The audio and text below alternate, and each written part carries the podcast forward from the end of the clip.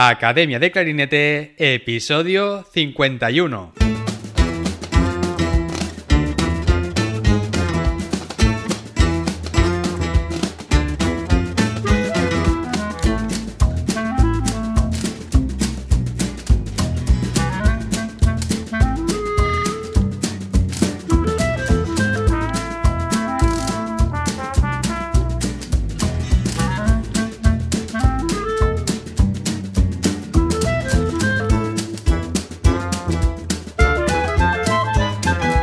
Bienvenidos a Academia de Clarinete, el podcast donde hablamos sobre aprendizaje, comentamos técnicas, consejos, entrevistamos a profesionales y hablamos sobre todo lo relacionado con el clarinete. Baby Daniel is just waking up. He's gonna win a state championship one day. This guy, he'll run a marathon. Whoa, you man. Me? She is gonna have the best swing in the state. Me? Yep, that's right. She will totally win the City Open tournament. Get out. Oh my god, you get out. Just do it. Con estas tres simples palabras es como la empresa de calzado deportivo Nike ha conseguido amasar una gran fortuna. La mayoría de nosotros aprendemos mejor cuando pasamos a la acción que leyendo libros, yendo a clase o haciendo cursos. Obviamente, primero tenemos que obtener los conocimientos de algún sitio, ya sea leyendo libros, yendo a clase o haciendo cursos. Pero a lo que voy es que aprendemos de forma más profunda cuando tenemos que resolver problemas en nuestro día a día, enfrentándonos a nuestros desafíos o estableciendo retos donde nos tenemos que esforzar más allá de nuestros límites para superarlos. La solución, tan simple como dice el eslogan de la marca Nike, Just Do It.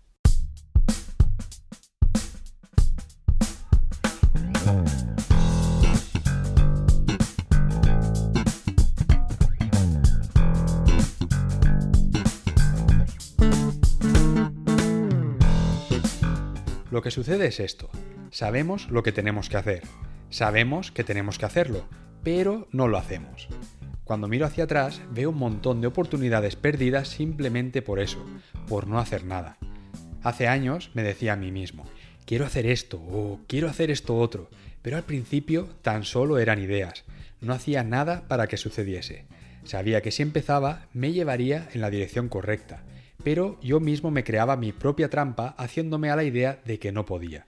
Y ese pensamiento se hizo muy fuerte dentro de mi cabeza, hasta el punto de que me convencía a mí mismo para no hacerlo. Quizás por miedo a conseguirlo, o puede que por miedo a no conseguirlo. La verdad es que no lo sé. Lo que sí está claro es que en vez de tomar la decisión y hacer lo que sea necesario para que algo suceda, por alguna extraña razón, no solemos poner la zancadilla a nosotros mismos. Así que ahora me gustaría que grabases esto a fuego en tu cabeza. Just do it.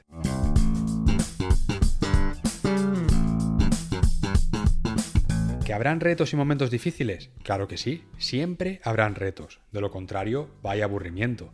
Pero no pasa nada. ¿Sabes por qué? Porque lo que diferencia a las personas que consiguen lo que se proponen de las que no son las que pasan a la acción y se enfrentan a los problemas que van surgiendo a medida que aparecen. Pero siempre, siempre se mantienen en continuo movimiento, actuando y avanzando. La manera en la que superamos nuestras dificultades, de ganar confianza en nosotros mismos y en nuestras habilidades, es haciendo exactamente esas cosas que no sabemos cómo hacer aún. Y para seguir desarrollándonos, tanto a nivel personal como profesional, es importante ser conscientes de nuestro nivel de incompetencia en aquellas áreas en las que queremos seguir mejorando. Por eso ahora vamos a hablar de algo que creo que es muy importante. Las cuatro etapas del aprendizaje.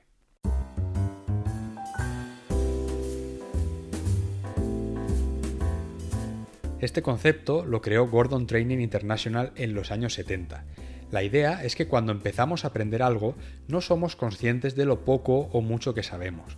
Y durante el proceso de aprendizaje tenemos que pasar por cuatro etapas que son de las que vamos a hablar ahora, dependiendo de lo que se sepa sobre esa materia o habilidad que se esté intentando desarrollar. Al final del proceso, el objetivo es que la persona que está aprendiendo sea capaz de utilizar todo lo que ha aprendido, todo ese conocimiento o conjunto de habilidades sin tener que pensar en lo que está haciendo.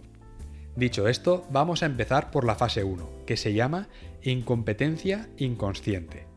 Esta fase es en la que nos encontramos cuando no sabemos algo y no somos conscientes de que no lo sabemos.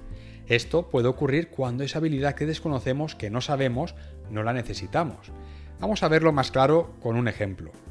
Una persona que va a empezar a aprender a tocar el clarinete pero todavía no ha empezado.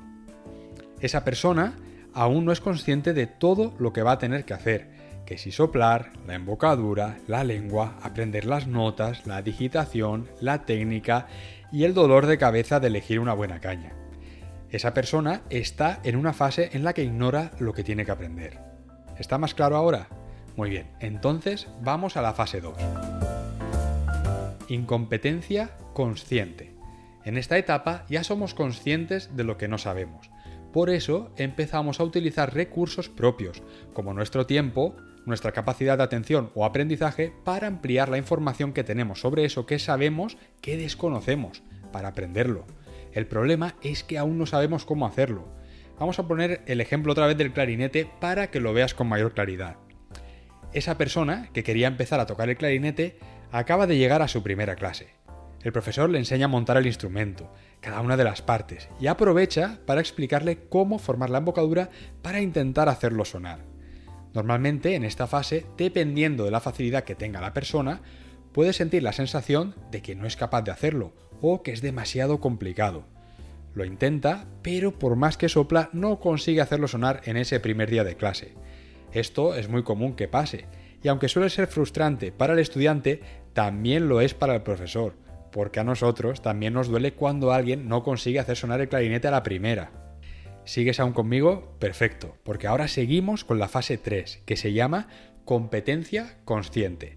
En esta fase ya estamos desarrollando esa habilidad, la hemos aprendido después de haber practicado mucho, pero todavía necesitamos prestar mucha atención de manera consciente. Aún no somos conscientes de hacerlo de forma inconsciente. Es lo que pasa cuando acabamos de aprender algo, pero somos incapaces de hacer otra cosa a la vez, como cuando aprendemos a conducir, que al principio estamos pendientes de todo, que si el cinturón, los retrovisores, los pedales, el embrague, las marchas, que no se cale, pero cuando ya llevamos un tiempo conduciendo, ya se hace de forma más automática, ¿verdad? Pero en esta fase en la que estamos aún no lo podemos automatizar. Y ahora vamos a volver al ejemplo de esa persona que está aprendiendo a tocar el clarinete. Esa persona tiene momentos donde se siente torpe, hay cosas que no salen, pero aún así sigue practicando hasta que llega un momento en el que ya puede leer una partitura y tocar de arriba abajo. El problema es que por cada cosa que hace tiene que poner los cinco sentidos a trabajar. Pero si esta persona está concentrada y se centra en lo que está haciendo, puede hacer sonar y tocar partituras con el clarinete. Se podría decir que ya se desenvuelve con soltura. Ahora vamos a pasar a la cuarta y última fase, competencia inconsciente. Esta es la más difícil de todas. En esta fase nos encontramos cuando realizamos una actividad y no necesitamos ser conscientes mientras la hacemos. La hemos practicado tanto que ya la hemos interiorizado. Esto nos pasa cuando ya llevamos tiempo conduciendo o cuando hacemos acciones cotidianas en las que ponemos el piloto automático. Por ejemplo, cuando nos cepillamos los dientes o cuando fregamos los platos o nos preparamos el café cada mañana. Son cosas que hacemos sin necesidad de poner toda nuestra atención en ellas. Y para verlo más claro, vamos a volver otra vez al ejemplo de esa persona que ya ha estado tanto tiempo dando clases, practicando y tocando el clarinete que ya no necesita estar pensando en lo que tiene que hacer, al menos en cada momento. Digamos que ya ha automatizado el proceso. Por ejemplo, si tiene que hacer una escala, ya ha educado a los dedos, ya se sabe las notas y ya sabe lo que tiene que hacer para que salga bien. O si tiene que articular a una velocidad muy rápida, no tiene que estar pensando en lo que está haciendo la lengua, le sale ya de forma automática. Al igual que cuando tiene que tocar una frase y hacerlo de manera muy musical, Llegará un momento en que esto será automático y no tendrá que pensar en lo que quiere hacer en cada nota.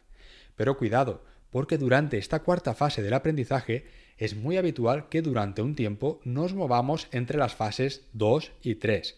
Es decir, por muy automatizado e interiorizado que tengamos algo, en el caso del clarinete, cuando estemos aprendiendo una nueva pieza, un nuevo ejercicio o una nueva obra del repertorio, tendremos que volver al trabajo consciente de las fases anteriores, que es el proceso de estudio o práctica del instrumento, para que el objetivo final sea esta última fase y todo lo que hagamos durante el proceso de estudio que salga automático y cuando estemos tocando en un concierto o en una clase, que no tengamos que estar pensando en cada detalle técnico y pensar nada más que en la música. Que se dice fácil, pero no lo es. Esto requiere de tiempo y años de preparación.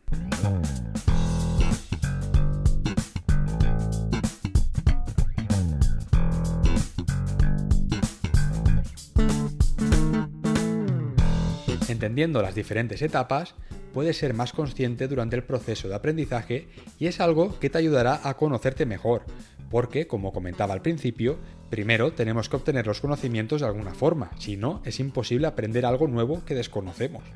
Pero podemos acelerar el proceso de aprendizaje cuando todo lo que aprendemos lo ponemos en práctica pasando a la acción.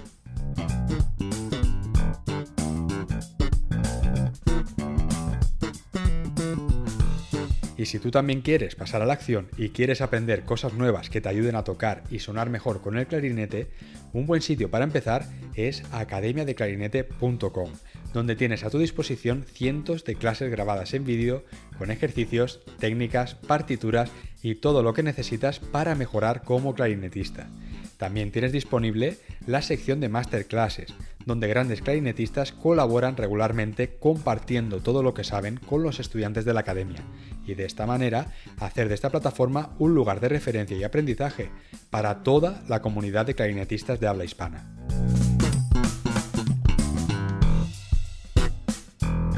Recuerda, academiadeclarinete.com. Muchas cosas están por llegar, no te lo pierdas. Y hasta aquí el programa de hoy. Gracias por vuestras valoraciones en Apple Podcast, por seguir el programa en Spotify y por vuestros me gusta y comentarios en iBooks. Muchísimas gracias por estar ahí. Nos escuchamos la semana que viene. Hasta la próxima.